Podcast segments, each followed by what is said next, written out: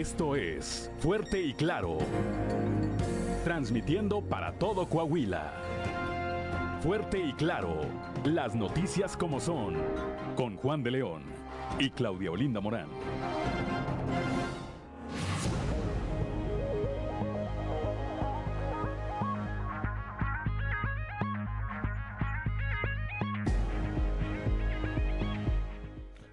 Son las 6 de la mañana, 6 de la mañana con 3 minutos. Muy buenos días. Ya estamos en Fuerte y Claro, este espacio informativo de Grupo Región en esta mañana de jueves 7 de julio del 2022, en el que día en el que se celebra quienes llevan por nombre Fermín. Bueno, pues a quienes lleven este nombre o a quienes tengan algo que celebrar el día de hoy, pues muchas, muchas, muchas felicidades. Ya en jueves se vale prácticamente de todo. Saludo como todas las mañanas a quienes me acompañan en, eh, las diferentes regiones de nuestra entidad a través de las diferentes frecuencias de grupo región aquí para el sureste del estado a través de la señal de la 91.3 de frecuencia modulada. Para las regiones eh, centro, centro desierto, carbonífera y cinco manantiales por la 91.1 de FM.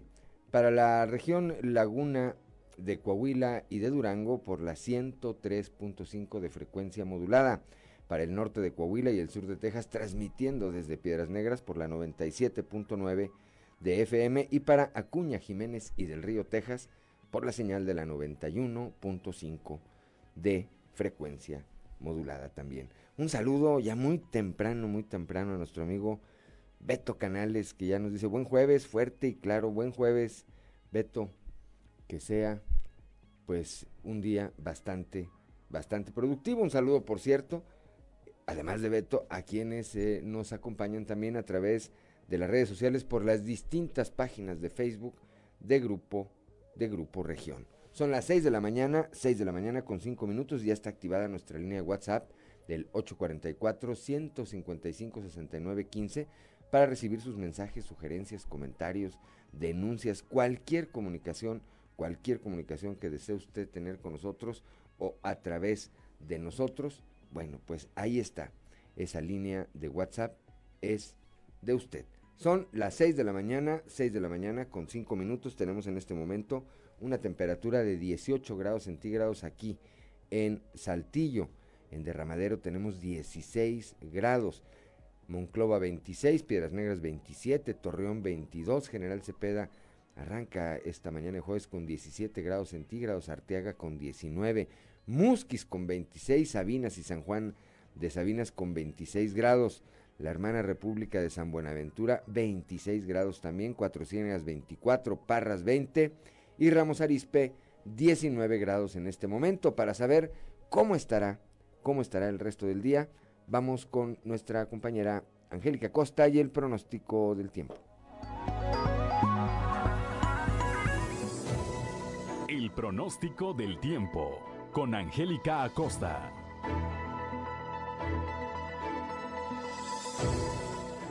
Hola, hola, ¿qué tal amigos? ¿Cómo están? Muy buenos días, te saluda Angélica Costa, lista para darte la previsión meteorológica del día de hoy. Feliz y maravilloso jueves, buenos días. En Saltillo, máxima de 31 grados, mínima de 17 durante el día, mucho sol, muy muy cálido como ya es costumbre. Y por la noche en cielo totalmente claro, la posibilidad de lluvia muy baja, 4%, eso es para Saltillo.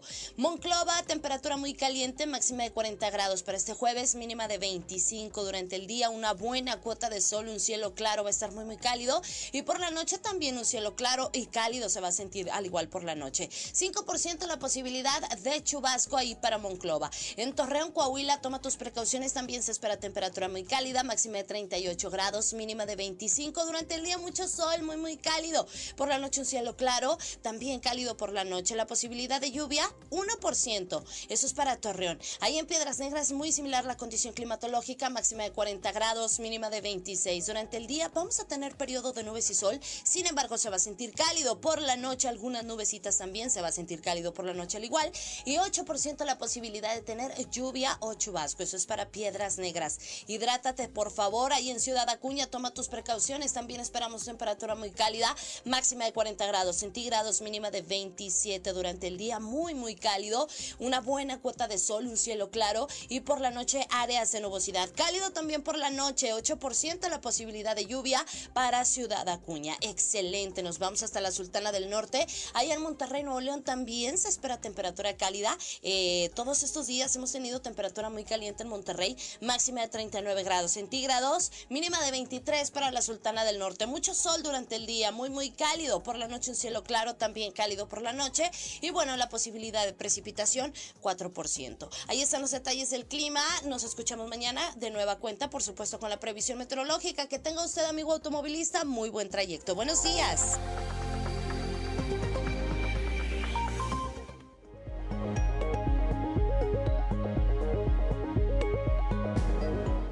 Ya son las 6 de la mañana, 6 de la mañana con 9 minutos. Gracias a nuestra compañera,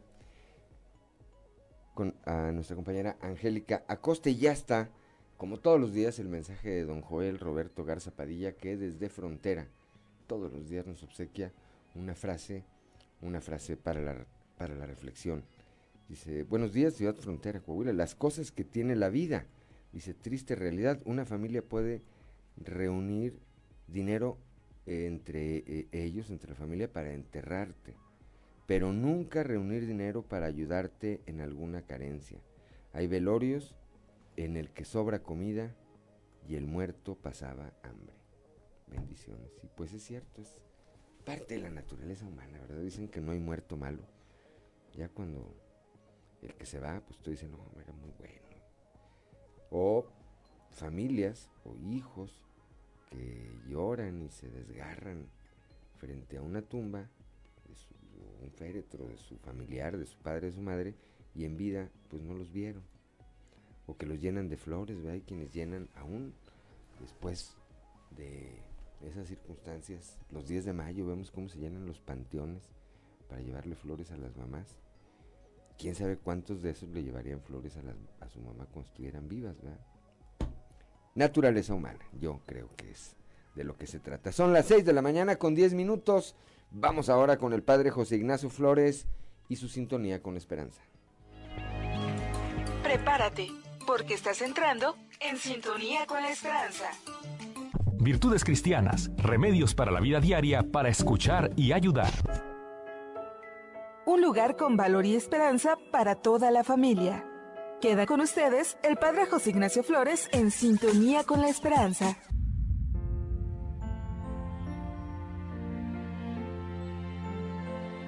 Jóvenes ante las ventajas y peligros de la era digital. Hoy toca el turno a los adolescentes y jóvenes Ojalá que juntos encontremos los mejores caminos para ayudarlos a navegar en los mares a veces tranquilos y a veces encrespados del mundo digital.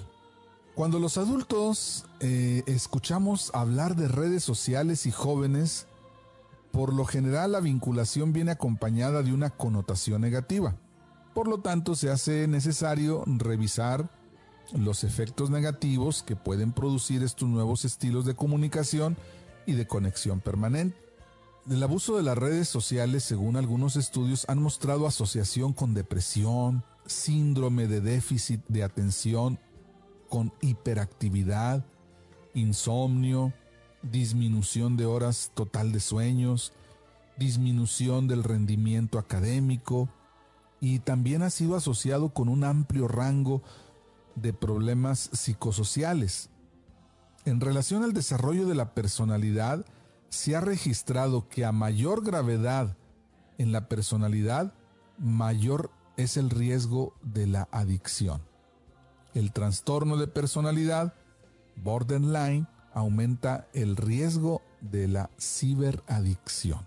Se produce además un alto grado de exposición deseada y no deseada a la pornografía, en usuarios de Internet y existe una mayor exposición de los individuos vulnerables, algunos con tendencia a la delincuencia o depresión y otros que han sido victimizados. Tal vez esto no te suene alentador, sin embargo tenemos que implicarnos en el problema para darle solución. No todo este tema es catástrofe. Valdría la pena mirar cómo muchas personas han sacado cosas muy buenas de estas herramientas.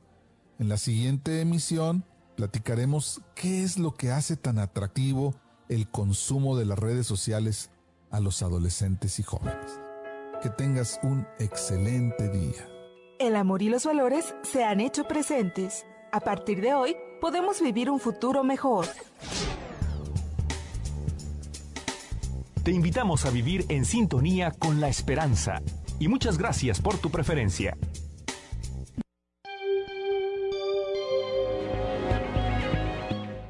Son las 6 de la mañana, 6 de la mañana con 13 minutos. Saludamos también esta mañana a Georgina, Georgina Espitia Núñez, que nos dice buen día a través de las redes sociales. Ojalá nos pueda decir, Georgina, desde dónde nos acompaña, desde dónde sigue esta transmisión de Facebook. Son las 6 de la mañana, 6 de la mañana con 14 minutos.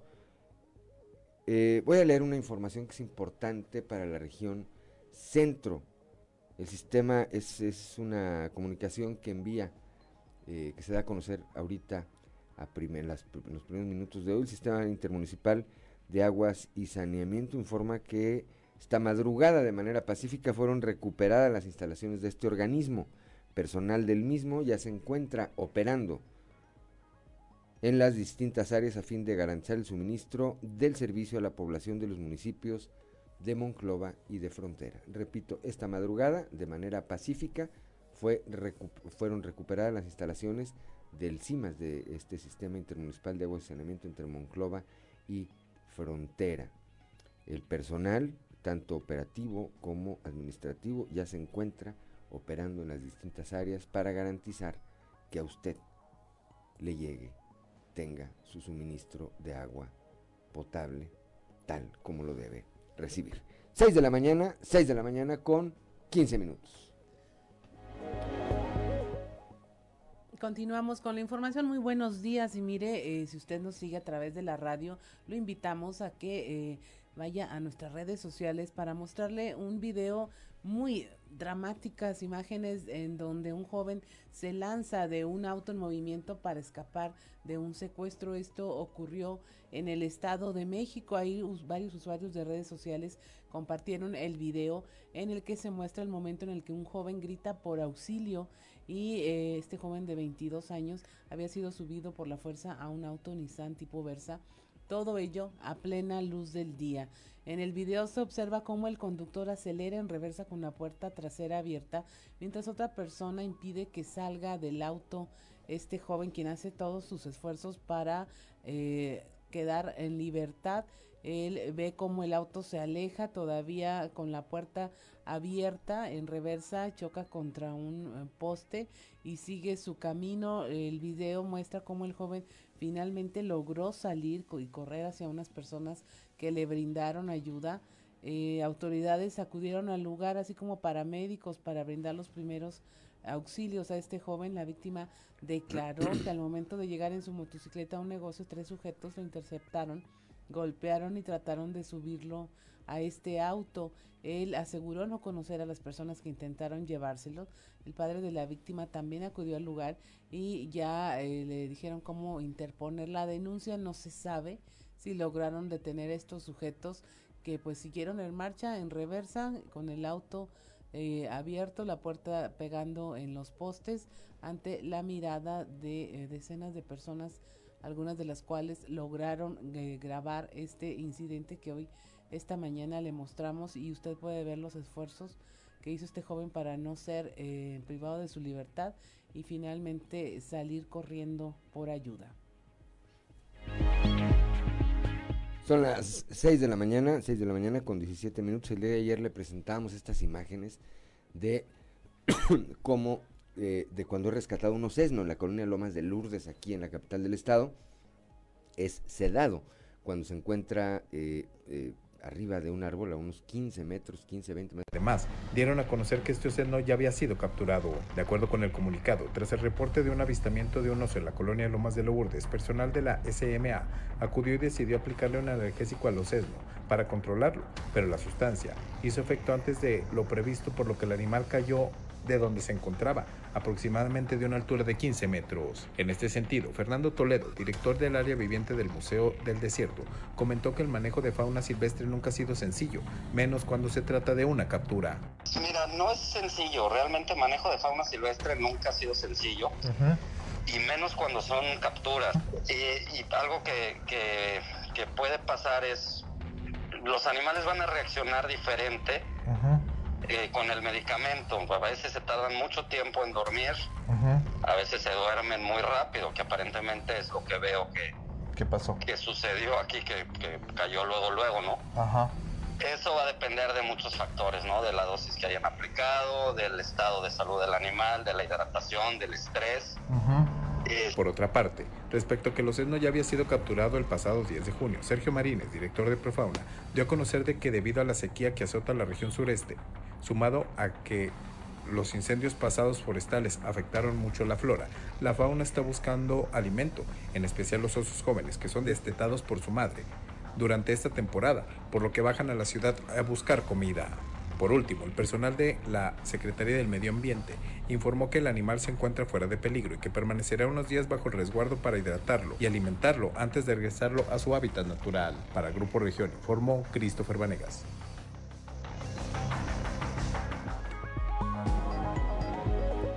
Ya son las 6 de la mañana, 6 de la mañana con 20 minutos. Que no se le haga tarde. Una pausa y volvemos. Escuchábamos la guitarra de Carlos Santana con Black Magic Woman y eh, Gypsy Queen. Ahí estaba viendo que hay una versión inicial de 1968, dos años antes, donde era totalmente rockera. La, la versión la tenía una banda británica y esto fue en el 68 y ya Santana hizo la suya más latina, rock latino en 1970. Bien.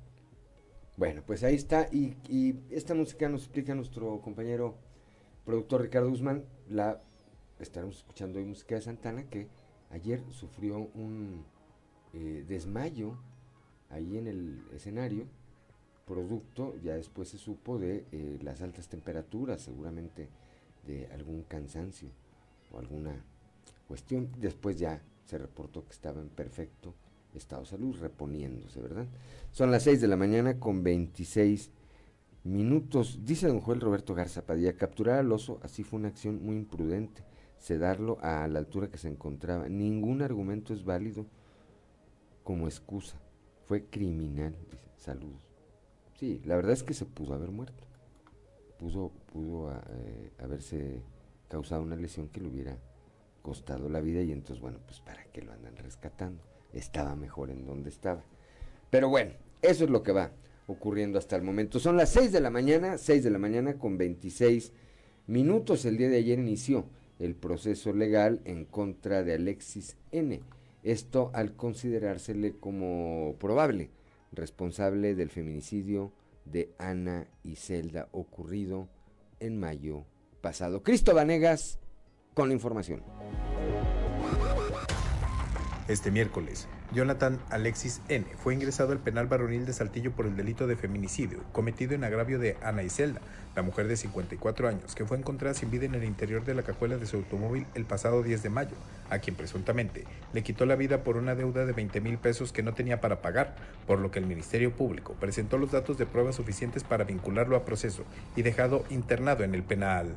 Dentro de la audiencia, que se llevó a cabo este miércoles bajo la causa penal 1087-2022 en contra de Alexis, el Ministerio Público presentó diversos datos de prueba, entre los que resalta que al momento de que Aniselda fue privada de la vida, ella intentó defenderse por lo que arañó a su agresor, quedando material genético de su victimario en las uñas, el cual coincide con el de Jonathan Alexis. Lo anterior se determinó luego de que se cotejó una muestra de ADN en donde coincidió el material genético que la víctima tenía en las uñas con la muestra que la madre de Alexis se entregó a la fiscalía, por lo que esta es la prueba más contundente que tiene esta dependencia contra el imputado. Ante tal situación, la jueza a cargo de este proceso legal imputó el delito de feminicidio y ante la solicitud del Ministerio Público de vincularlo a proceso a Alexis, la juez determinó que había elementos suficientes para ello, determinando que sería internada en el penal varonil de Saltillo como medida cautelar, ya que tras presuntamente cometer el crimen huyó de la ciudad rumbo a Hermosillo, Sonora, en donde fue detenido por las autoridades el pasado 4 de julio, trasladándolo a la ciudad para dar inicio a su proceso legal. Además, la juez concedió tres meses de plazo de investigación al Ministerio Público para que lleve a cabo las diligencias de esta investigación para cuando se realice la audiencia intermedia y se defina si se realizará un juicio oral en contra de Alexis por el feminicidio de Ana Iselda. Para Grupo Región informó Christopher Vanegas. Son las 6 de la mañana, 6 de la mañana con 29 minutos. Continuamos con la información. En Ciudad Acuña, las cámaras de videovigilancia de una empresa maquiladora grabaron a un guardia de seguridad corriendo semidesnudo. Ricardo Ramírez nos informa.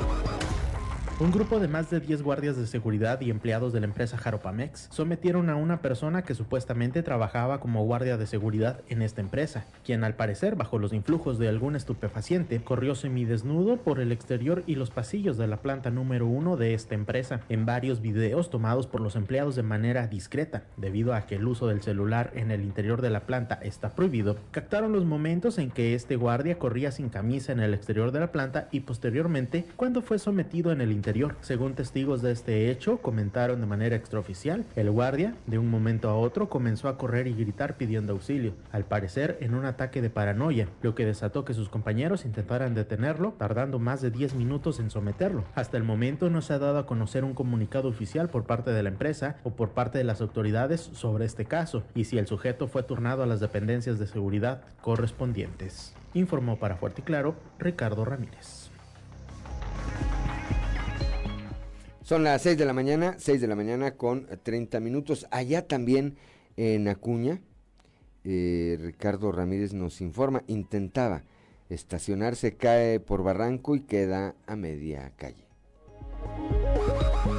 Como de película, una camioneta Winstar modelo 1997 terminó completamente atravesada y con los neumáticos hacia arriba sobre la calle Iturbide, una de las principales vialidades en Ciudad Acuña. Esto después de que cayera de una altura de más de 10 metros cuando se estaba estacionando en una propiedad aledaña. Dentro de las primeras pesquisas por parte de las autoridades, el señor Gerardo González Ibarra, de 65 años, propietario de la camioneta, intentaba estacionarla en el interior de su domicilio. Sin embargo, debido a que en este este sector hay varias lomas bastante pronunciadas, sobre una altura de 10 metros sobre la carretera. Desafortunadamente el señor Gerardo no midió la distancia y terminó pasando una malla ciclónica que funcionaba como perímetro, cayendo así al vacío. Al percatarse de lo sucedido, sus familiares de inmediato lo extrajeron del vehículo que quedó con el techo completamente destrozado, para finalmente llevarlo al hospital general para que recibiera la atención médica, donde hasta ahora se reporta en situación delicada. Una vez que las autoridades tomaron conocimiento sobre el incidente y al no presentarse más afectaciones o daños, se iniciaron con las labores para remover el vehículo, el cual obligó el cierre de la vialidad por cerca de dos horas, informó para Fuerte y Claro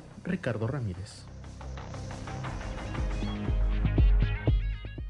Ya son las 6 de la mañana, 6 de la mañana con 32 minutos. Con la información, en la región carbonífera se, se, robaron una camioneta en pleno centro de Sabinas. Moisés Santiago nos informa. Se roban camioneta en pleno centro de Sabinas. A través de redes sociales hacen el llamado para ubicarla y ya reportaron a la policía, pero ninguna corporación hizo público el hecho con el fin de que la ciudadanía pudiera colaborar en su búsqueda. La unidad estaba estacionada en el exterior de la agencia Chevrolet en la calle Epifanio Ramos, casi esquina con Francisco y Madero. Se trata de una pickup Chevrolet Silverado, cabina y media, en color gris. La propietaria Ivette Rodríguez pidió el apoyo de la ciudadanía para dar con el paradero del vehículo que fue sustraído esta madrugada del martes 5 de julio y menciona que cualquier información pueden comunicarse al teléfono celular 861-7986-374. Es la camioneta número 5 de las mismas características que se sustraen en esta localidad y la policía calla y no da ninguna declaración al respecto. Desde la región carbonífera para el Grupo Región Informa, Moisés Santiago. Son las 6 de la mañana, 6 de la mañana con 33 minutos. Para que nos acompañen a través de las redes sociales vamos a ver las siguientes imágenes de cómo elementos de la Guardia Nacional en Cuautepec de Hinojosa, en el estado de Hidalgo, fueron corridos a pedradas.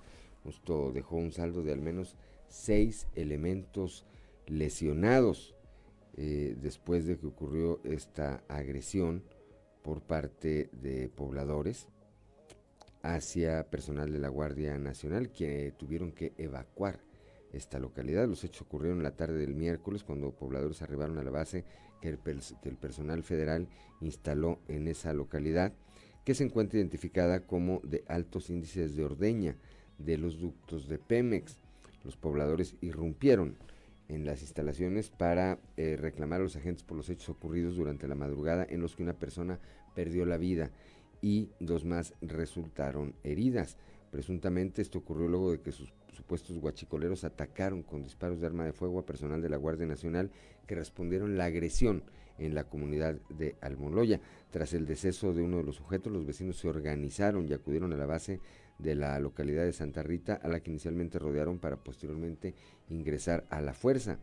Luego, entre pedradas y gritos, los integrantes de la Guardia Nacional tuvieron que abandonar la base. Estos hechos fueron difundidos a través de videos que los propios pobladores compartieron, compartieron en las redes sociales. Bueno, pues ahí están las imágenes de lo que ocurrió.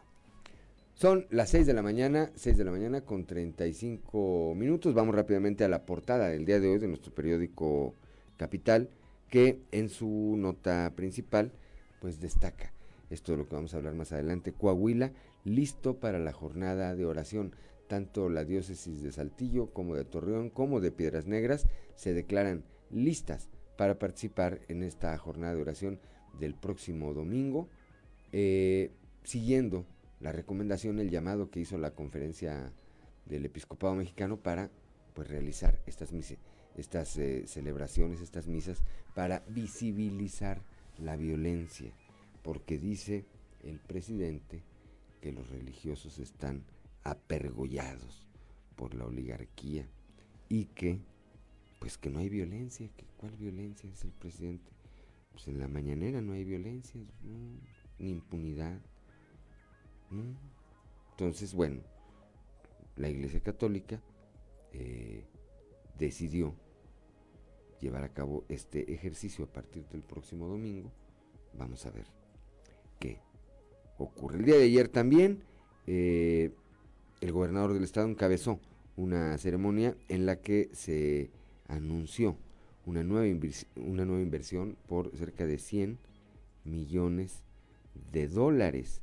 Esta corresponde, va a generar eh, de entrada 200 empleos directos y se trata de eh, una nueva eh, repito, una nueva inversión que llega a nuestro estado. Por otro lado, eh, ya escuchábamos a Cristo Vanegas, fuera de peligro, dicen, está el ocesno rescatado, arranca el proceso legal contra Alexis, ya escuchamos también a Cristo Vanegas. Hoy inicia la vacunación contra el COVID-19 para menores de entre 5 y 11 y 11 años. Aquí en la capital del estado avanzan las obras de repavimentación de la calle de Urdiñola.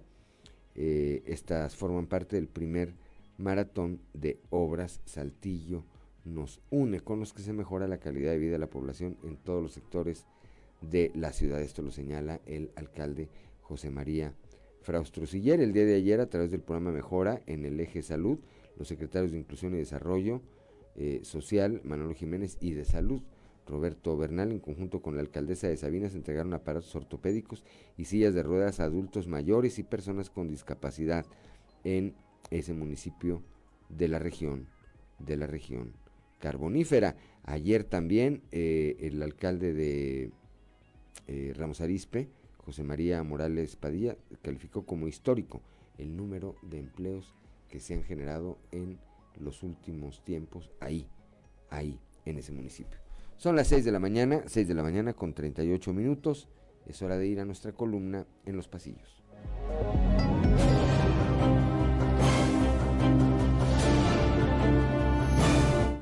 El cartón de hoy, paleontólogo, que nos muestra Lenin Pérez, quien tiene el cuerpo de un enorme dinosaurio con el logo de la UDC, y que Lenin nos comenta, en Coahuila hay una especie de dinosaurio dependiente de otros partidos. Es su única forma de sobrevivir a los malos tiempos electorales. Triple contra sencillo estaban hasta ayer las apuestas a que en la jornada de vacunación anti-COVID para los menores de 5 a 11 años, el delegado del gobierno federal, Reyes Flores, se iba a volver a equivocar. Quienes le entienden al tema aseguran que no es difícil adivinar el nuevo hierro que seguramente cometerá el delegado, pues de nueva cuenta se quiso comer solito el pastel de la vacunación y no pidió apoyo de quienes le saben y le entienden, pues al haberse habilitado solo dos sedes, el resultado es más que previsible. Creo que es muy obvio que sí. Y como lo ha venido haciendo mes con mes, ayer el gobernador Miguel Riquelme anunció la nueva inversión y con ella la generación de empleos y desarrollo para el Estado. Al respecto, habrá que platicar que la empresa coreana POSCO innovó al suprimir a los traductores en la ceremonia de la colocación de la primera piedra en el Parque Amistad y mejor proyectaron en pantallas la traducción de los discursos que leyeron las autoridades, ya sea en español o coreano. El futuro es hoy, ¿oíste viejo? Además, como parte de la ceremonia, a todas las autoridades invitadas a dar la primera paleada simbólica de inicio de construcción de la empresa, se les entregó par de guantes blancos para realizar la acción, por lo que no se les escapó ningún detalle. ¡Qué elegancia la de Francia!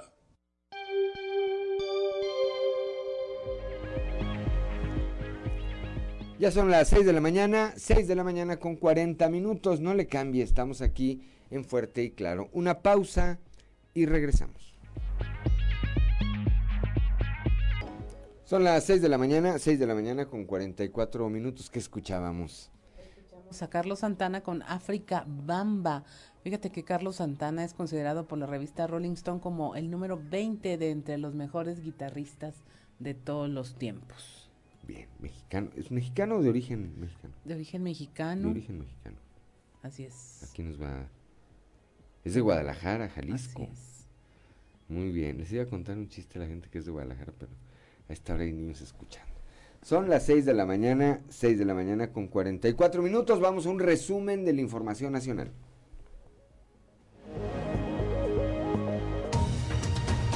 Deja tráfico de migrantes ganancias por 600 millones de dólares. Según la encuesta sobre migración en la frontera sur, el pago promedio por cada mexicano para llegar a los Estados Unidos es de casi 5 mil dólares, es decir, alrededor de los 100 mil pesos.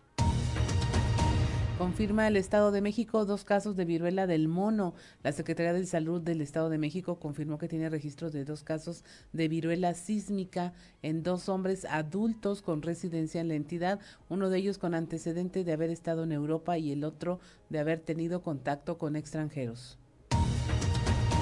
Buscan a un menor desaparecido, esto en el estado de Morelos. Francisco Javier Mujica Uriostegui y Antonio Alexander Mujica Salgado, padre e hijo de 35 y 11 años de edad, desaparecieron el jueves 30 de junio.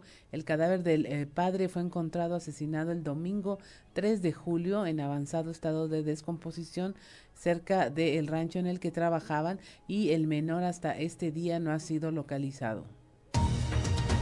Confirman la muerte de otro mexicano en desfile. La cónsul general de México en Chicago, Reina Torres, confirmó la muerte de un segundo mexicano tras el tiroteo, en Illinois el pasado 4 de julio durante el desfile por el Día de la Independencia de los Estados Unidos.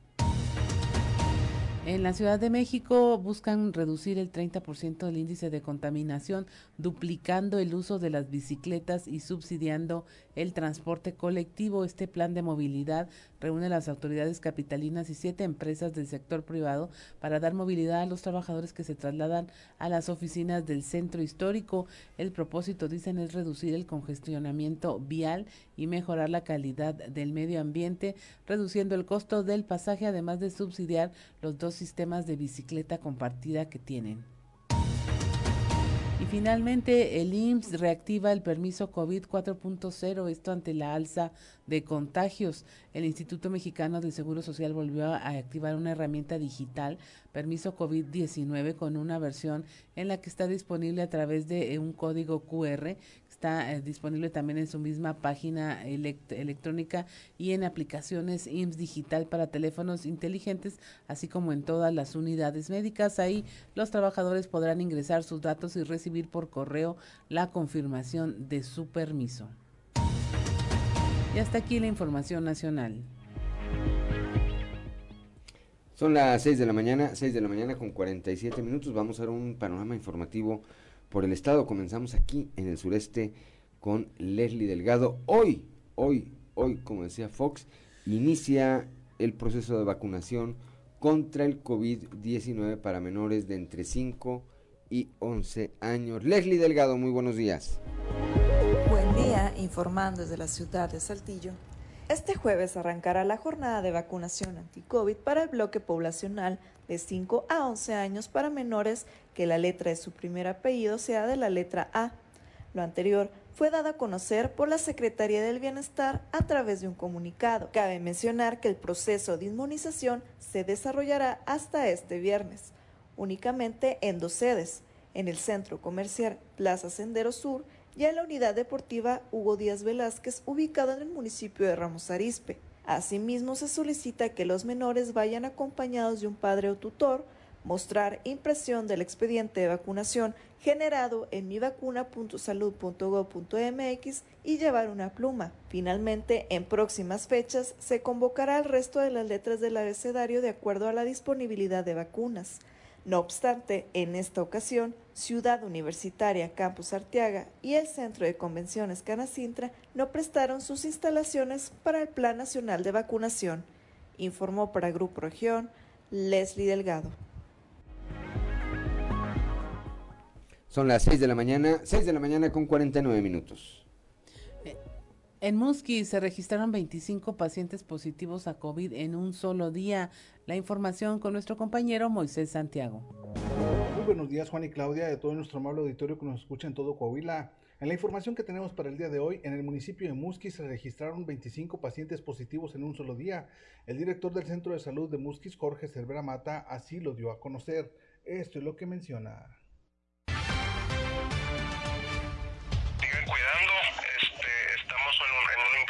De, casos aquí en nuestro municipio. Hay que tener mucho cuidado y ante cualquier síntoma preferiblemente acudir a consultar y no, no automedicarse. ¿Cuántos casos se han reportado en fecha reciente? Tenemos la, última notificación de, de, de, aquí del municipio, del municipio, fueron 25 casos. Muy bien. ¿Hay pacientes hospitalizados? De momento que yo sepa no, no hay ninguno de mosquitos hospitalizado estamos atendiendo a los pacientes que, que lleguen con alguna manifestación de síntomas respiratorios, para lo cual el médico, ante la sospecha de, que pudiera ser algún caso de COVID, les hacen aquí mismo la prueba rápida, o ya, sea que, que, se cite en otro, en otro día, si, por ejemplo viene en la noche, o, si viene en la mañana, turno de la tarde, aquí, aquí hay personal preparado para realizarla. De esta manera entonces se ha detectado que los pacientes siguen con los contagios de COVID-19. Desde la región carbonífera para el Grupo Región Informa, su amigo y servidor Moisés Santiago. Que pasen un excelente día. Gracias a Moisés Santiago Hernández cuando son las 6 de la mañana, 6 de la mañana con 51 minutos eh, sin afectaciones en empresas por la quinta ola de COVID. Raúl Rocha, muy buenos días. ¿Qué compañeros? Buen día. Información para hoy. La quinta ola de contagios de COVID-19 en entidad no ha afectado en la fuerza laboral de las diferentes industrias, aseguró el secretario de Economía Claudio Bres. Señaló que cuando se presentan casos en algunas empresas se pone mucho más énfasis en el esquema de vacunación que tiene la persona infectada. No, fíjate que, repito, este, al menos en el sector industrial estamos viendo, a ver, si, si platico con la empresa A o B o C, qué tantos contagios tienes, si algún incremento, pero dime si tienen su esquema de vacunación completo. Hay mucha gente que dejó en dos sus esquemas de vacunación, muchos otros no se pusieron el tercer refuerzo o la tercera dosis. Eh, incluso hay muchos de nosotros, creo que ustedes eh, lo saben, que ya estamos viendo eh, una cuarta dosis. les doy un ejemplo, ahora que en Estados Unidos se aprobó la vacunación para bebés de seis meses y hasta los cinco años, son tres dosis los que les van a aplicar automáticamente. Esta es la información para el día de hoy. Buen día. Son las 6 de la mañana, 6 de la mañana con 52 minutos. Don Francisco Sarco dice, buenos días Claudelina Morán y Juan de León, saludándoles con el fresco matinal en carretera, disfrutando el amanecer del nuevo día. Atinada reflexión y comentario del ingeniero Joel Roberto Garza Padilla, quien observó, quien observo ya se internacionalizó gracias a ustedes con un usuario alemán, dicen, ahí la llevamos, es jueves, dice don Francisco Sarco, es jueves. No vaya a caer en... Eso es un fraude, ¿verdad? Es un fraude. No vayan a caer en este tipo de fraudes. Por favor, por favor. 6 de la mañana con 53 minutos. ¿Qué más tenemos? Continuamos con la información. En la región centro de Monclova se confirmaron cuatro casos de COVID en una escuela primaria. La información con Guadalupe Pérez. Muy buenos días, saludos desde la región centro. Se confirmaron cuatro casos de COVID, al menos así se anunció en la primaria sección 147 ubicada en la zona centro de Monclova. Así lo informaron directivos de este plantel a padres de familia, a quienes les iban a entregar calificaciones, pero optaron por hacerlo a distancia. Yo recibí el día de ayer por parte de la estructura educativa este, donde me piden que se valore a los maestros de la sección 147. En este día este, se están valorando, aún todavía no sabemos el resultado de la institución, plantean que hay algunos casos COVID. Yo solamente tengo un reporte eh, de prueba COVID. Sin embargo, bueno, pues no digo que no sea cierto. Este, eh, tampoco digo que sí sea cierto, se está valorando en estos momentos por parte del sector salud y creo que por ahí la escuela mandó un comunicado eh, a nombre de la dirección de la escuela. Bueno, pues siempre vemos que los directores hagan acciones responsables, que ahorita pues ya prácticamente estamos en, en la recta final de lo que es el ciclo escolar, vamos a revisar la situación pero responsablemente nosotros como Secretaría tenemos que desarrollar acciones que permitan y garanticen que los niños estén bien. Tal como señala el profesor Félix Rodríguez, subdirector de servicios educativos en la región centro, se está revisando entre el personal docente si hay más casos de COVID confirmados. Al momento, para Grupo Región Informa, Guadalupe Pérez. 6 de la mañana, 6 de la mañana con 55 minutos. Antes de irnos al corte, leo un comentario de nuestro compañero periodista Antonio Herrera. Dice, ahora le dicen el oso Mario Aburto, que porque no es el mismo que se cayó. Dice, yo quise entrar a verlo y no me dejaron. ¿Es el que se cayó o no? Dice. ¿Qué opina la raza? Eso se genera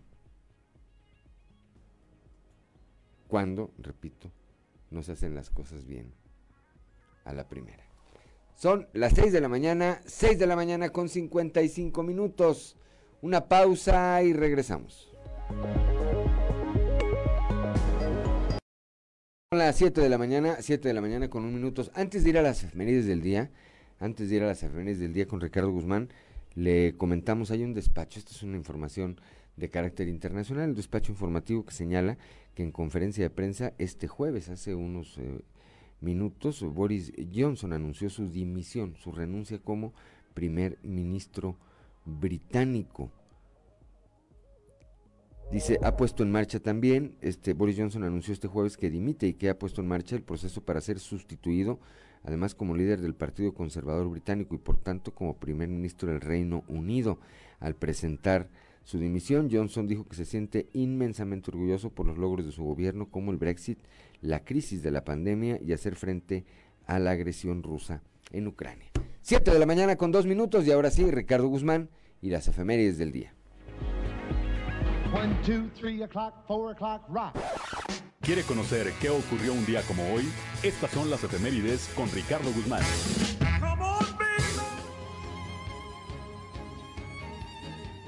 Como hoy, pero de 1456, la heroína francesa Juana de Arco fue rehabilitada y declarada inocente, luego de ser acusada de bruja y hereje 25 años antes, cuando fue quemada. Posteriormente, fue beatificada y canonizada por el Papa Benedicto XV. También, el 7 de julio pero del 2010, luego de permanecer en restauración durante varios meses, la escultura La Venus de Milo fue exhibida nuevamente en el Museo de Louvre en París. Esta pieza es una de las más importantes que posee el recinto, junto con la Gioconda y la Victoria de Samotracia. Y un día como hoy, pero del 2011, durante las excavaciones efectuadas en un antiguo barrio de Teotihuacán, conocido actualmente como La Ventanilla, arqueólogos del Instituto Nacional de Antropología e Historia y la Universidad de Stanford hallaron en glifos un avanzado sistema de escritura.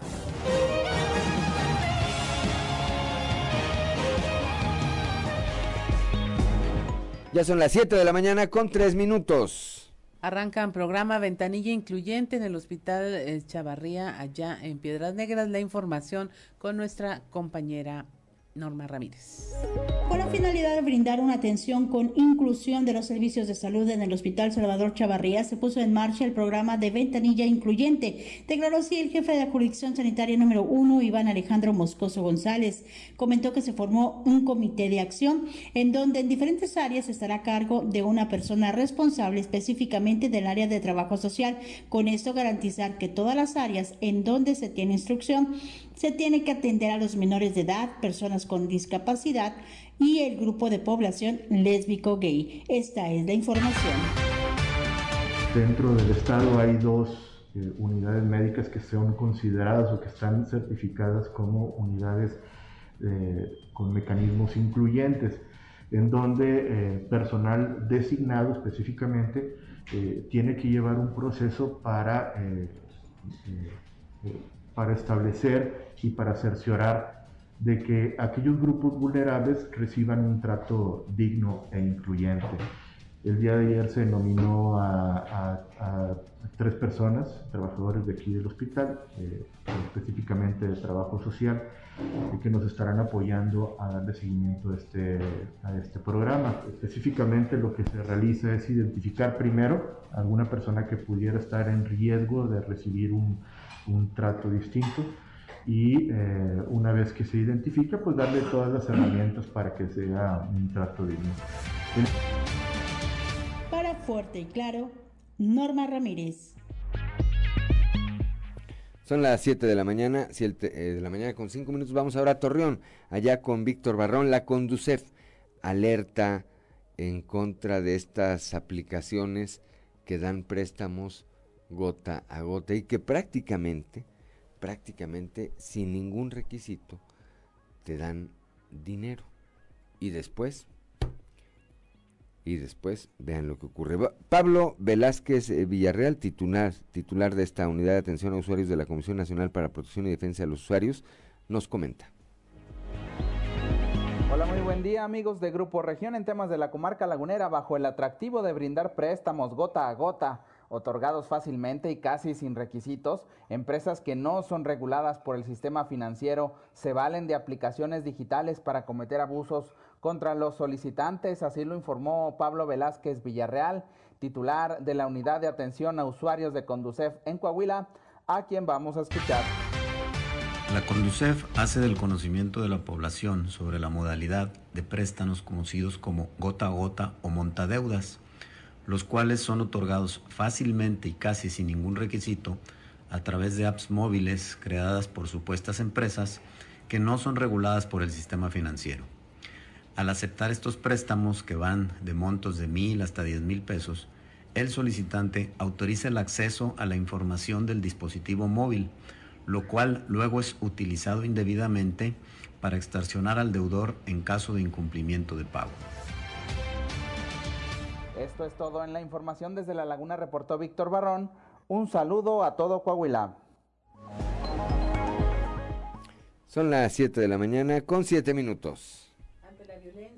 Ante la violencia que se ha desatado entre la comunidad mexicana, el párroco de la iglesia de Nuestra Señora de Guadalupe en Ciudad Acuña, Jesús Guevara Chapa, lamentó que este tipo de hechos y otros temas como las adicciones y el aborto se hayan normalizado en las nuevas generaciones. La información con Ricardo Ramírez.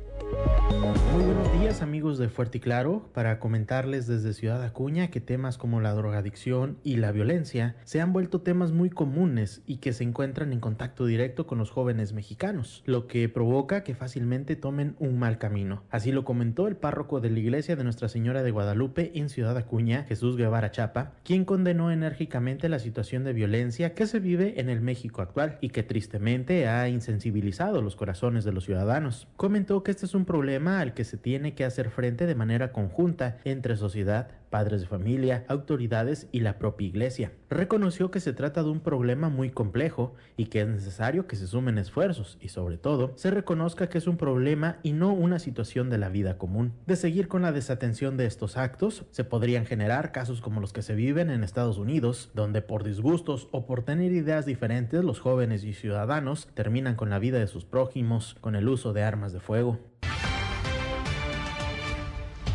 estamos hablando de todos los niveles eh, socioeconómicos y eso es lo que, lo que a mí me ha tocado ver, me preocupa porque el joven está viviendo esas etapas actual y la están viviendo como algo normal, ¿verdad? Normal.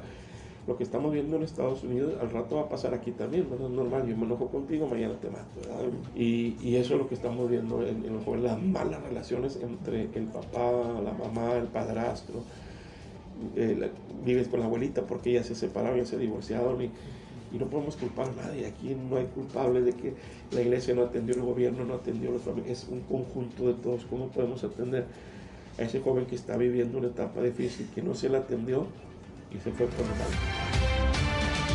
Informó para Fuerte y Claro Ricardo Ramírez. Son las 7 de la mañana, 7 de la mañana con 9 minutos. Bueno, en eh, más de estas eh, reacciones, estas acciones que va a llevar a cabo la Iglesia Católica a partir del próximo domingo en respuesta, eh, repito, eh, a esta carta que les envió la conferencia del episcopado mexicano para decirle al presidente que si hay violencia. La diócesis de Saltillo evalúa las actividades de la Jornada Nacional por la Paz. Leslie Delgado tiene la información. Fuentes cercanas a la diócesis de Saltillo informaron que se encuentran sosteniendo reuniones con los integrantes diocesanos con el objetivo de definir las actividades que realizarán en el marco de la jornada de oración por la paz promovida por la Conferencia del Episcopado Mexicano. Bajo este contexto, será este viernes cuando el prelado local dé a conocer la candelarización y los ejercicios a desarrollar siguiendo los lineamientos establecidos por la conferencia. Cabe destacar que de acuerdo al segundo punto, el cual establece celebrar misa o realizar oraciones comunitarias en lugares significativos que representen a todas las víctimas, en cuanto a sitios marcados por feminicidios y violencia de género, resalta la Escuela Primaria Federal Urbano Flores, la colonia Lomas de Santa Cruz, al exterior del domicilio donde la maestra Susana fue asesinada presuntamente a manos de su expareja, y en el caso de la desaparición forzada se encuentra el árbol de la verdad y esperanza localizado en la Plaza de Armas. Por otro lado, el obispo emérito de Saltillo, Fray Raúl Vera López, no se ha pronunciado respecto a la petición del SEM ni a los recientes actos de violencia que se han registrado en contra de la Iglesia Católica. Precisamente Vera López siempre se ha denostado ser como el incómodo para el poder, sin embargo, de acuerdo a su página oficial en la red social Facebook, en su última publicación hizo alusión al cuidado del agua. Informó para Grupo Región Leslie Delgado.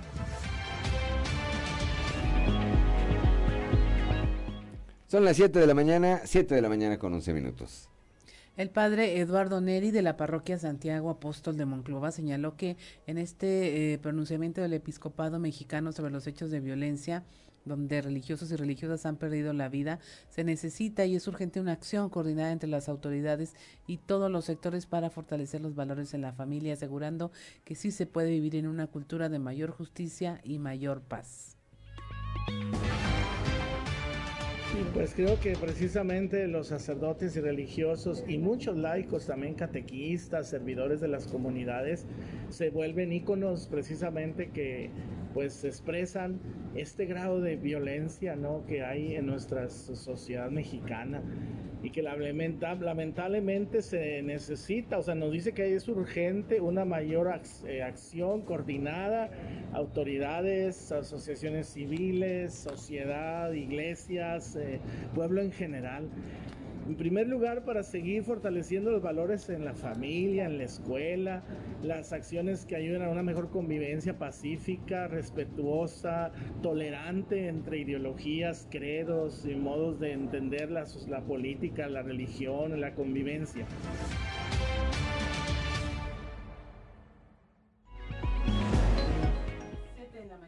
Con 12 minutos continuamos con la información. También en Musquis, el párroco Gerardo García de la iglesia de Guadalupe señaló que se ve que falta amor a la vida al ver tantos problemas de violencia y situaciones difíciles en la sociedad y que es preocupante y hay que buscar el acercamiento con la sociedad y los jóvenes para salir del encerramiento espiritual y erradicar el círculo de violencia. Eh, pues, amor a la vida, precisamente el amor a la vida eh, las situaciones que nos aquejan, estamos saliendo de una pandemia, hay tanto estrés, tanta necesidad, que a veces difícilmente pues eh, no encontramos la vida, ¿no? Este, pero bueno, yo creo que eso debemos interpelarnos, sentir que pues es preocupante, ¿no? Es preocupante y que también debemos de ocuparnos de eso. ¿Qué hacemos nosotros? Pues eh, buscar ese, ese acercamiento con los jóvenes, en retiros, en charlas, en reuniones. Eh, queremos promover también algunos encuentros deportivos, eso sería mucho atraer a los chavos, ¿verdad? Que salgan de ese encerramiento ¿no? espiritual que, que, que hay.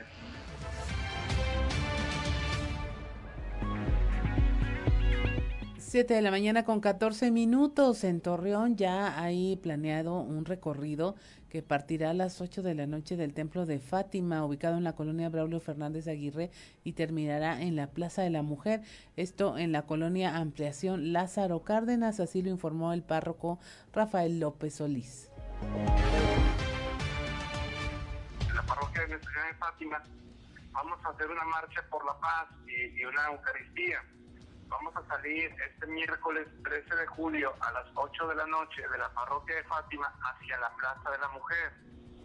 Entonces estamos convocando a todos los familiares de nuestros hermanos desaparecidos, a todas las personas que han sido víctimas de la violencia, a los familiares de las personas que, han sufrido la muerte de, pues de una, una persona querida en su familia, especialmente las que, por ejemplo, los, las mujeres que han sido asesinadas, sus familiares, pues los esperamos o los invitamos, también a los periodistas, en México también ya se han asesinado a más de 100 periodistas, entonces pues queremos hacer eso, convocar como parroquia a, los fieles eh, acá del sector sur.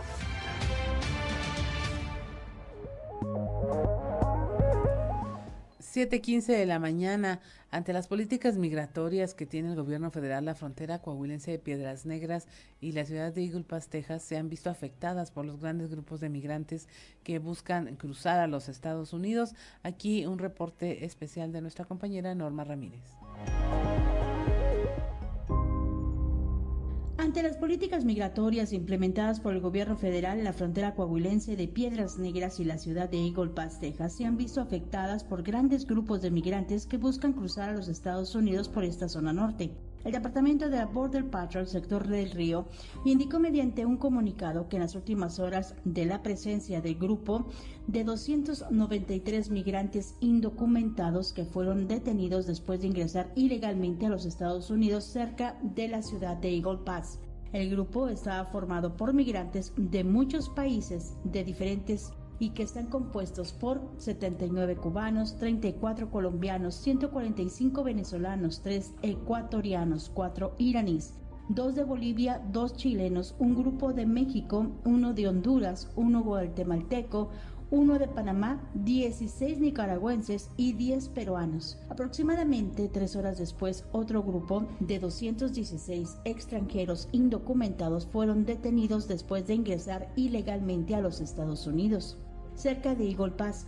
El grupo está formado por migrantes de diferentes países, cubanos 62, 23 colombianos, 112 venezolanos, 3 dominicanos, 11 peruanos y 5 nicaragüenses. Menos de dos horas y media después, 160 migrantes indocumentados fueron detenidos después de ingresar ilegalmente a los Estados Unidos cerca de Eagle Pass. El grupo estaba formado por migrantes de un total de siete países diferentes, que incluían 37 cubanos, 97 venezolanos, 3 nicaragüenses, 14 colombianos, 5 peruanos, 2 guatemaltecos, uno de República Dominicana y uno más de Guatemala.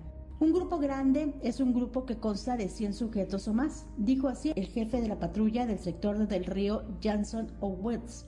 Actualmente el sector del río es responsable de más del 50% de todas las aprehensiones de grupos grandes en la nación, con menos infraestructura y personal que los sectores más grandes de la patrulla fronteriza. Esto ejerce una tremenda presión sobre nuestras comunidades y evita que nuestros agentes hagan lo que se inscribieron para hacer que es el patrullar nuestra frontera y mantener a este país seguro. Así lo afirmó Owens. Todas las personas fueron transportadas al centro de procedimiento más cercano y procesadas de acuerdo con la política de aduanas y protección fronteriza. Por la parte mexicana, los elementos de la Oficina de Enlace Municipal en una acción conjunta con la Policía Municipal aseguraron a un grupo de más de 20 migrantes de origen hondureño. La acción derivó de que la Oficina de Enlace recibió una información en el sentido de que entre los migrantes que deambulaban por la zona se estaba planeando tomar los puentes internacionales, además de supuestos desmanes cometidos por estas personas como entrar a dormir a casas abandonadas e incomodar a los negocios del centro de la ciudad. Las autoridades están al tanto de que los migrantes cuentan con permisos para su legalidad de estancia en el país, pero estos no cubren los estados fronterizos, por lo que al llegar a esta ciudad están fuera de la protección del Instituto Nacional de Migración. Además, si los migrantes realizan actos que alteran el orden y la paz social, pueden actuar en consecuencia las autoridades. Para el Grupo Región, Norma Ramírez.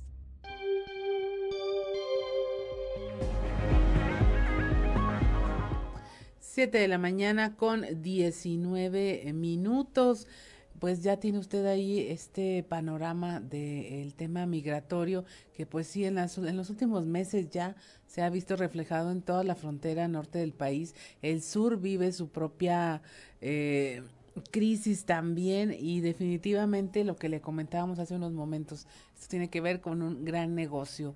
El que haya migrantes atrapados en esta difícil situación, increíblemente porque salen de su país por falta de recursos, le da dinero a otras personas y más bien son a grupos criminales, a autoridades corruptas, imagínense un negocio de tantos miles y millones de dólares y que empieza pues por unos cuantos pesos. Son las 7 de la mañana con 20 minutos, estamos en Fuerte y Claro, regresamos.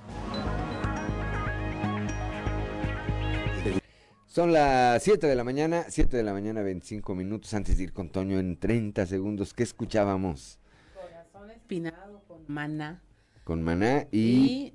por supuesto, Carlos Santana. Una colaboración que fue muy, muy exitosa. Tocaron en los Grammys, fue una presentación por esta canción.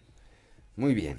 Ahora sí, vamos con Antonio Zamora, ya desde la capital del acero, con las trizas y los trazos. Toño, muy buenos días. Buenos días, Juan. Buenos días a las personas que nos sintonizan a esta hora. Eh, pues bueno, ayer se liberaron ya algunas de las instalaciones tomadas por CIMA, cerradas, cerradas por el ayuntamiento de Ciudad Frontera.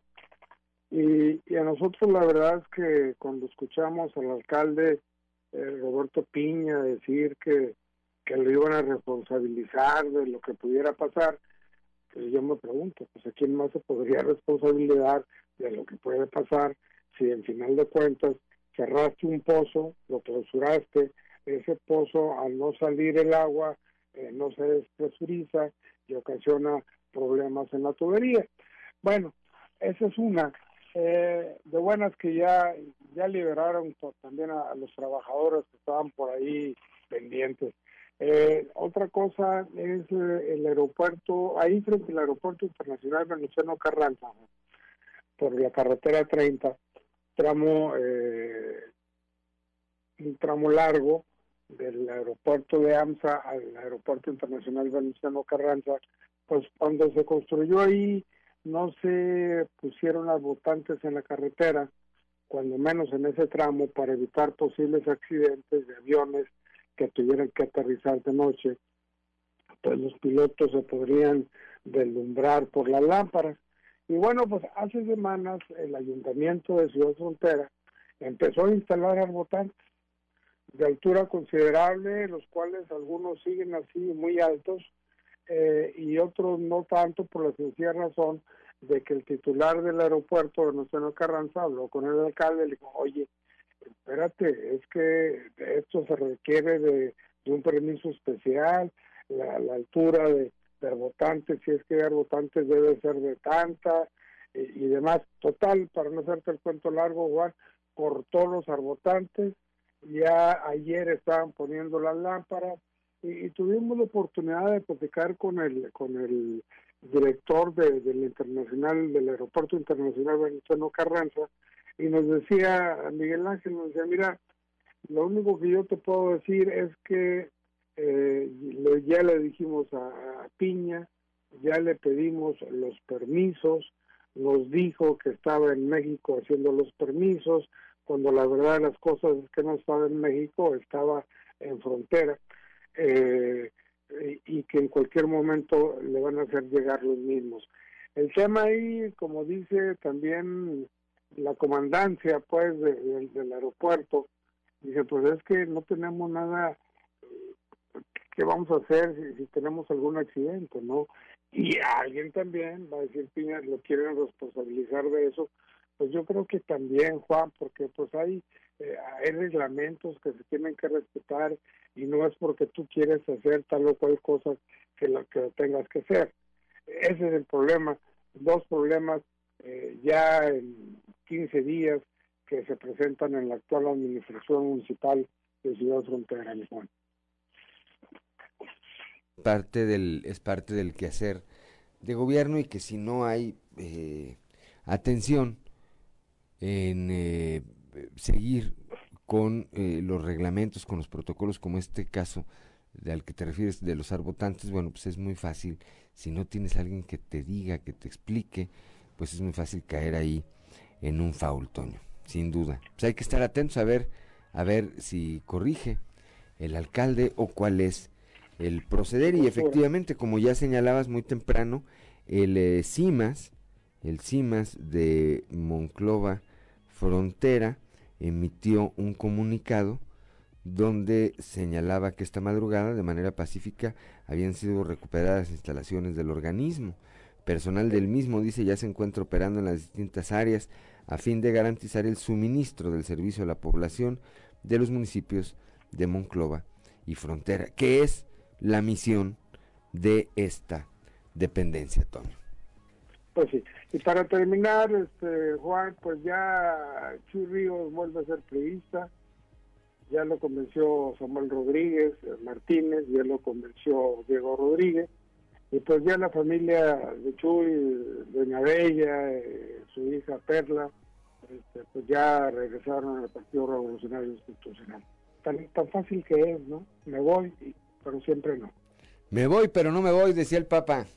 Así es. Gracias, Toño. Muy buenos días. Buenos días. Son las 7 de la mañana, 7 de la mañana con 30 minutos en un momento más. Como todos los jueves, como todos los jueves vamos a platicar con Yanko Abundis, que trae un tema, eh, trae un tema que a mí me parece bastante, pero bastante interesante. Heredar en vida. Si heredar cuando ya la gente se va, eh, es una complicación. Heredar en vida tiene también sus eh, asegúnes. Y casos, los que me pregunten, ¿eh? los que me pregunten de experiencias exitosas y de experiencias no tan exitosas. ¿eh? Ahora sí, ya son las 7 de la mañana con 31 minutos, ya está en la línea telefónica como todos los jueves, desde la capital de los temblores, nuestro amigo Yanko Abuindis con este tema que ya les adelantaba yo un poco. Pero primero, como todos los jueves que tengo oportunidad de platicar con él, lo saludo con afecto. Yanko, muy buenos días. ¿Qué tal, Juan? ¿Cómo estás? Aquí estamos, pues ya, eh, este, correteando la semana, Yanko. Pues ya se está acabando, como dices tú, ya es un día chiquito, ¿no? Así es, ya, ahí le llevamos ya. Ya cuando es jueves, digo, ya pasando de martes, todo es fin de semana, Yanko. Eso me gustó. ¿Eh? ¿Qué tenemos, ¿Qué tenemos esta semana, Yanko?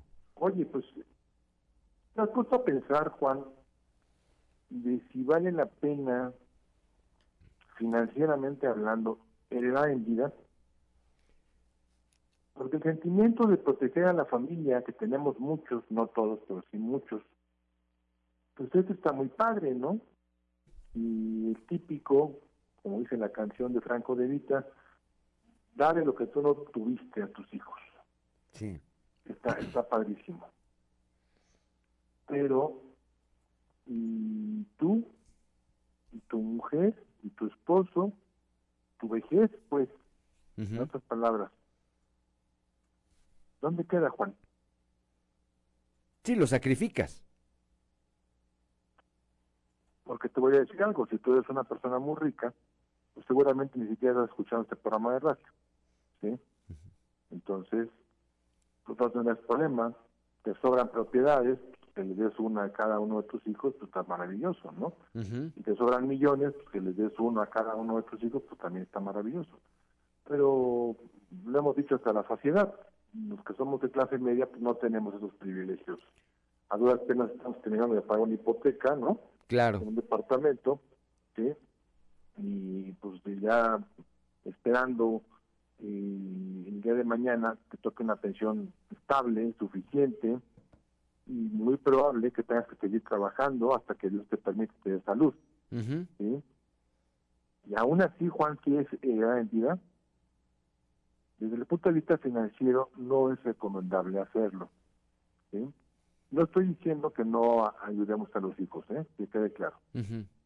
Yo sí soy de las personas que opinan que si puedes apoyarlos, ¿no? Es maravilloso, evidentemente desde que nacen los crías, los mantienes, les das estudios, etcétera, pero aún ya grandes, casados, a lo mejor, pues por ahí se les echa el güey en la barranca, es una manita, no está de. ¿sí? Claro. Pero es diferente una manita, Juan, a que tú te quedes en la inopia por dárselo a ellos. Sí. Totalmente. Yo coincido contigo, yo coincido contigo en eso porque ahorita poco antes de que eh, comunicación contigo aquí con mi compañera Claudelina Morán tocábamos eso, le digo, si en los casos donde heredan ya después de muertos hay una serie de complicaciones, eh, bueno, hay también toda una serie de malas experiencias y seguramente habrá algunas buenas, pero eh, de cuando se hereda en vida, ¿eh? Cambian las circunstancias totalmente, totalmente Yanko. Eh, bueno, Juan, hay, hay historias terroríficas de que de repente eh, a tu hija, a tu hijo le va mal y llegan con la mujer, el marido, los hijos a casa de los viejos y en un año o dos sacan a los viejos de la casa. Exactamente, a eso, a eso me refería. Hay historias de esas, sí, sí, de la vida real, o sea, esto esto no no no, no es una novela de, de puesto de revistas, no, no, no, es de la vida real, ¿sí? La semana que entra, Juan, vamos a hablar de un tema que se llama hipoteca inversa. Ajá. ¿Sí? Y ya, ya sabrá el público de qué se trata, ojalá que nos puedan sintonizar, ¿no? Y muy importante, Juan, el hecho de que no descuides tu vejez. No, que no se olvide, Juan, que en la vejez, por muy bien que estemos, que Dios te dé buena salud, la productividad baja, porque te cansas más, porque puedes ser menos. Claro. ¿Y por qué? Bueno, yo creo que tú opinas lo mismo, ¿sí? Si, si te llegan los 70, los 80, los 90 años y puedes seguir trabajando, lo seguirás haciendo. Pero también lo hemos mencionado muchas veces. Es diferente que digas trabajo por gusto a trabajo por necesidad. Por necesidad. Y todo lo que tú has hecho, todo tu patrimonio, lo repartiste en vida, pues entonces, compañero, tendrás que seguir trabajando por necesidad. Tengamos mucho cuidado, Juan, porque esto el día de mañana en vez de un beneficio es un perjuicio. Generas, no, eh, te digo, las experiencias que yo conozco, Yanko, son 10 a 1, las malas contra las buenas eh, eh, en, en este tema. Y eso, evidentemente, te lleva a la reflexión. Y otra cosa que yo he, escuchado también de alguna gente de edad, dicen, a ver, yo trabajé para mí y quiero disfrutar lo que trabajé para mí. Mis hijos son jóvenes, les di lo más importante que les puede uno dar, que se llama acceso a la educación. Ellos tendrán manera de salir adelante y de ir formando, si es que así lo determinan, su propio patrimonio. Sí, Juan, totalmente de acuerdo. Y, fíjate que es distinto, y, con esto termino, es distinto que pasa en varias familias también, que de repente hay un negocio familiar, una tienda, un restaurante, una fondita, lo que quieras, y los hijos trabajan con el papá o con la mamá, eso está bien, pero que generen, Juan. Claro. Que desquiten, Juan. Eso es diferente a que les des, a que les regales. A que les regales. ¿Sí? Es diferente. Se, lo están ganando porque están trabajando, se están sobando el lomo, están aprendiendo el negocio familiar. Magnífico, el día de mañana se quedan al frente. Perfecto. ¿Sí? Pero otra vez, que se lo ganen porque si no, las historias son verdaderamente de horror, como tú dices, Juan. De terror. Y lo peor que puedo, creo, creo, y, respeto, por supuesto, a quienes no estén de acuerdo conmigo, pero a mí me parece que lo peor que podemos hacer con los hijos, Yanko, es facilitarles a ese grado las cosas. A mí me decía un amigo, lo mejor que le puedes regalar a tus hijos en esta edad, que están jóvenes, es pobreza, para que aprendan el valor de ganarse un peso y de salir adelante. Y yo coincido, yo coincido con eso. Que trabajen, que trabajen, Juan. Sí, totalmente. Lo que dices tú, que desquiten, no, pues si no está mal que trabajen en la empresa familiar, pero tienen que desquitar. Tienen que desquitar. Y si no, yo coincido contigo. Lo único que generas son personajes que en unos años te hacen pasar unas historias de terror. Sí, no, viva la paz. Eh, hagamos conciencia y, y pensemos en nuestra vejez y ya, cuando no estemos, que se nos repartan en función de un testamento. Hablaremos en un mes más, mes y medio, del testamento. ¿sí? Pero por lo pronto, tengamos mucho cuidado, tengamos mucha conciencia, protejamos a nuestra vieja, a nuestro viejo, claro. que algún día seremos. Totalmente de acuerdo contigo. Mis hijos que eventualmente me escuchan, bueno, pues dense por enterados. Atentamente, Juan de León. Atentamente, Juan de León. Gracias, Yanko, como siempre. Un abrazo. Un abrazo hasta allá, hasta la Ciudad de México. Siete de la mañana, son ya las siete de la mañana con 39 minutos. Siete de la mañana con 40, acaba de dar vuelta. Es que yo, a mí me parece que ese es, ese es, esa es la alternativa, Claudia. Sí, no, cada historia. Me estaba acordando de una amiga que eh, dice que heredó la casa familiar de los padres y que le dijeron, pero tú la repartes es que eh, dijo, bueno, vamos a hacerlo de una vez en vida y dijo, bueno, a ti te toca tanto para el notario, a ti tanto, y a ti, que empezaron a decir, no, pues no tenemos, dijo, ah, bueno, ya cuando me muera yo ahí se hacen bolas. Ah, ya háganse garras, ¿no? Acá, dense por enterados. Siete de la mañana con 40 minutos, estamos en Fuerte y Claro. Una pausa y volvemos. Escuchamos Smooth con Santana y Rob Thomas una canción que originalmente se la iban a dar a George Michael de Wham y se quedó con ellos dos. Muy bien. Veo a Ricardo López acá. Más que le anda haciendo acá el Santana.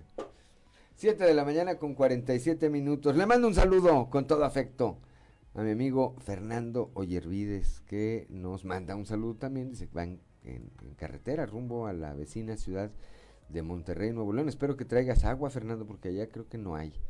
Creo que andan batallando con eso.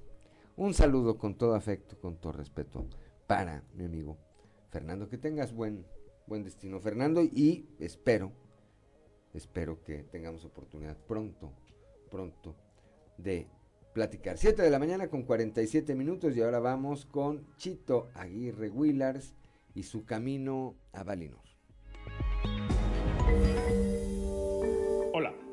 Muy buenos días, tardes o noches, dependiendo la hora en que me ven. Durante más de 20 años, mi trabajo me ha llevado a recorrer cada rincón de Coahuila. En estos 20 años, he tenido la oportunidad de ver muchísimas cosas en las carreteras, calles y caminos.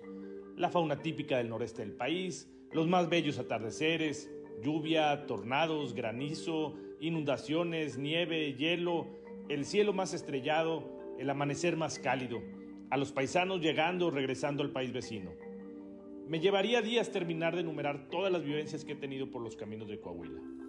Pero nada, en esos 20 años de trayecto, nada me había preparado para ver lo que hoy estamos viviendo.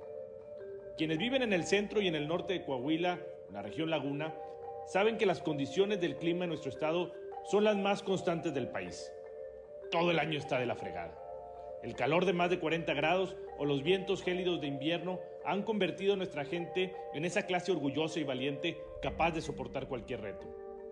Pero es precisamente en estas condiciones tan extremas que hoy vemos el éxodo de migrantes, venezolanos en su gran mayoría, caminando por la carretera 57 buscando el sueño americano escapando del sueño de Chávez. De ese Chávez que llegó al poder en Venezuela con la promesa de luchar por los pobres, de acabar con la corrupción. De ese Chávez que inundó a su país en un discurso de odio y de división y que cual Quijote peleó contra los molinos de viento del capitalismo y del imperio yanqui, que ilusionó a todo un pueblo con la transformación de la realidad en su país. Hoy, cientos de esos venezolanos que confiaron y que votaron por el sistema que Chávez impuso, caminan por los ardientes caminos de nuestro Estado, bajo el sol más abrasador del desierto, buscando huir de esa falsa transformación. Las escenas son realmente impactantes. Carriolas empujadas por jóvenes casi descalzos, niños en los hombros de sus padres con gorras y pañuelos cubriendo sus cabezas, abuelos empujados en sillas de ruedas y familias enteras buscando la sombra de un mezquite o pidiendo una botella con agua a los vehículos que transitan. Esas escenas no dejan de hacerme pensar, ¿cuál cruda será la realidad que están viviendo en su país para abandonar su hogar y jugarse el todo por el todo en esas condiciones en busca de algo mejor? Esas escenas no dejan de hacerme pensar que en México tenemos un gobierno que llegó con la promesa de eliminar la corrupción, con un discurso de odio y división, con promesas de una verdadera transformación pensando en los más pobres, con amenazas hacia el país vecino y señalamientos hasta de que van a tumbar la Estatua de la Libertad. Yo solo creo que debemos trabajar todas y todas para que ese éxodo del sueño de Chávez no sea una premonición de lo que pudiera convertirse en un éxodo del sueño de la cuarta transformación. Para más detalles, no dejen de leerme en Capital Coahuila. Saludos a todas y a todos y por aquí nos vemos la próxima semana.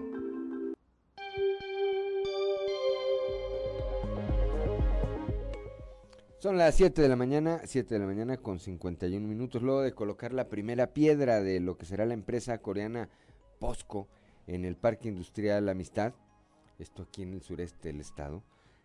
Eh, en la que se van a invertir 100 millones de dólares y se van a generar 200 empleos directos, el gobernador Miguel Riquelme aseguró que con inversiones de este tipo Coahuila consolida su destacada presencia dentro de la industria nacional de manufactura de partes y componentes relacionadas con el mercado automotriz, una de sus principales fortalezas económicas. El mandatario estatal sostuvo además que como resultado de un esfuerzo sostenido en materia de planeación, promoción de la entidad, mejoramiento de la infraestructura, de la conectividad y particularmente con positivos indicadores en términos de competitividad, seguridad y respeto al Estado de Derecho, la expectativa es mejorar los pronósticos en cuanto a desarrollo económico de cara al segundo semestre del año, lo que es relevante si se considera que en 2023 Coahuila comenzará a producir autos eléctricos. Y eso le da rumbo a la industria automotriz por los siguientes n número de años. 7 de la mañana con 52 minutos. A través del programa Mejora en el eje de salud, los secretarios de Inclusión y Desarrollo Social y secretario de Salud en conjunto con la alcaldesa de Sabinas entregaron paquetes ortopédicos, aparatos ortopédicos y sillas de ruedas a adultos mayores y personas con discapacidad de este municipio. Eh, ahí dijo que se seguían apoyando con aparatos ortopédicos a toda la gente, junto con el doctor Roberto Bernal Gómez, el secretario de Salud y la alcaldesa de Sabinas, Diana Aro. Entregaron sillas de ruedas, andaderas y muletas a personas con discapacidad. Esto lo señaló el secretario de Inclusión y Desarrollo Social, Manolo Jiménez. Además, reconoció el esfuerzo de manera conjunta con instrucciones del gobernador Miguel Riquelme que se realiza para beneficios de la sociedad coahuilense que lo requiere en todos los renglones de la administración estatal. Son las 7 de la mañana con 53 minutos. Vamos al mundo de los deportes con Noé Santoyo. Resumen Estadio con Noé Santoyo.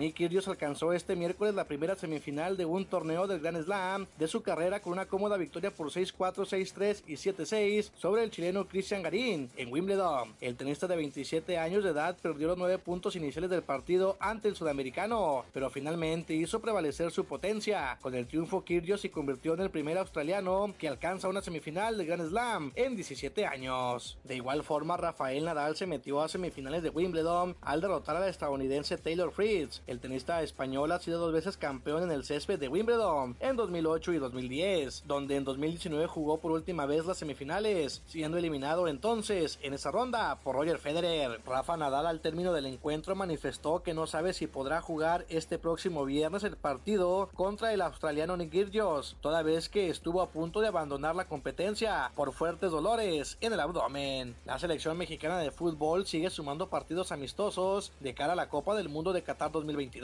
y es que la Federación Mexicana de Fútbol trabaja para tener un duelo contra Irak durante la gira que realizarán por Girona, España. El juego se tiene contemplado que se dispute en el Estadio Montilivi del Girona Fútbol Club de la Primera División de España entre el 7 y el 9 de noviembre, tiempo en el que Gerardo Martino solo contará con jugadores de la Liga MX, pues los europeos todavía no estarán liberados por sus clubes. Irak será el primer juego amistoso que sostenga el Tri en Girona, pues el juego, que ya se programó en tierras ibéricas contra Suecia, también en Montilivi será el 16 de noviembre. Santos Laguna dio a conocer que su jugador juvenil, Alberto Osejo, es nuevo refuerzo de los rojinegros del Atlas, después de que se anunció que Mauro Manotas será baja por lo que resta del torneo. Osejo se formó en las fuerzas básicas del Club Santos Laguna y ahora es traspasado al Atlas en una transferencia temporal. El canterano, quien arribó en el 2014 a la institución santista, realizó un proceso completo que incluyó participación en los representativos sub-17 y sub-20, segunda división y primer equipo, informó Santos en el comunicado. Osejo de 24 años de edad llega al bicampeón Atlas debido a que el refuerzo Mauro Manota se lesionó y estará de baja todo el torneo. El mexicano tiene la oportunidad de mostrar su nivel con los rojinegros y ganarse un puesto bajo la dirección técnica de Diego Coca. Los algodoneros de Unión Laguna amarraron el clásico coahuilense con ataque de cuatro carreras en la primera entrada para ganar cinco carreras a cuatro a los araperos de Saltillo con triunfo en relevo para el surdo Jeff Ibarra y la derrota para José Samayoa, mientras que la Furia Azul empató la serie ante los Diablos Rojos del México al propinarles una paliza de 12 carreras a 2.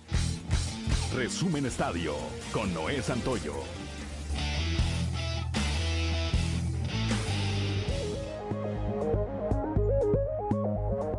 Son las 7 de la mañana, 7 de la mañana con 56 minutos. Nos vamos esta mañana de jueves. Gracias por el favor de su atención. esperamos el día de mañana a partir de las 6 y hasta las 8 de la mañana aquí en Fuerte y Claro, un espacio informativo de Grupo Región bajo la dirección general de David Aguillón Rosales. Gracias como siempre a Ricardo Guzmán en la producción, a Ricardo López en los controles, a Claudia Olinda Morán por su acompañamiento siempre, así como a Cristian Rodríguez y Ociel Reyes, Ociel Reyes y Cristian Rodríguez que hacen posible la transmisión de este espacio a través de las benditas redes sociales. Yo soy Juan de León y como todos los días le deseo que este sea un gran día. Muy buenos días.